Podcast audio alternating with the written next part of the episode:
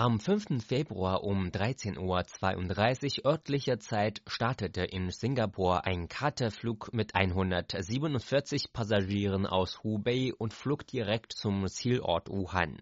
Dieser für die heutigen Tage doch eher herausragende Flug in das Epizentrum der Epidemie war für den Kapitän dieser China Eastern Airlines Maschine Yang Tao nichts Besonderes.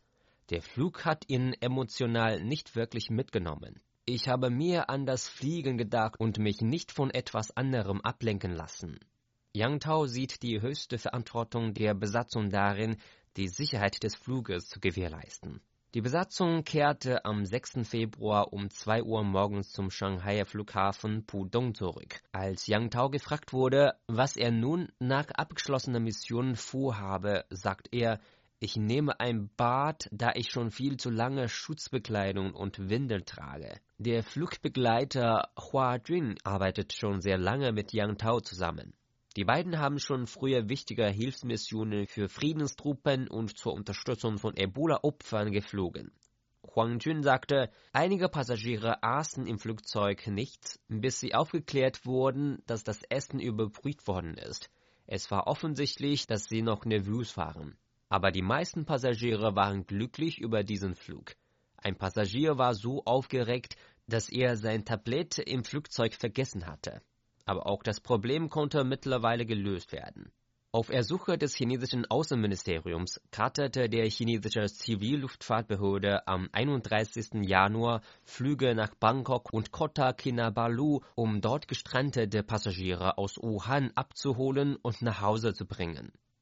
Der Kapitän einer Maschine von Xiamen Airlines, Bi Jianqiang, war mit seinem Kind daheim, bis er an diesem Morgen den Auftrag bekam. Die Besatzungsmitglieder tragen alle Schutzkleidung, Schutzbrille und Handschuhe. Die Montor verändert auch das ganze Flugverhalten. Bi Jianqiang meinte, es gab einen hohen Reibungswiderstand mit den Gummihandschuhen. Es war schwierig, den Hebel zu greifen und Fluginformationen über den Touchscreen anzufordern. Außerdem war das Material der Schutzkleidung zu glatt, sodass wir bei den Schwankungen des Flugzeuges vom Stuhl rutschen. Deswegen befestigten wir uns mit noch mehr Sicherheitsgürteln als sonst am Sitz. Die Kapuze schränkte auch die Bewegung des Kopfes ein. Ich musste mich mit dem ganzen Körper langsam drehen, als ob ich einen steifen Hals hätte, denn ich musste mich drehen, um die Hinweise des Co-Piloten zu erhalten. Obwohl die Maske sehr eng anlag, war die Schutzbrille noch etwas beschlagen, so der Kapitän. Die größte Schwierigkeit war jedoch, auf die Toilette zu gehen. Bi Jianqiang ergänzte, dass das Unternehmen jedes Teammitglied mit zwei Sätzen Schutzbekleidung ausstattete. Angesichts des Mangels an Schutzmaterialien tranken sie in den zehn Stunden nichts und gingen nicht auf die Toilette,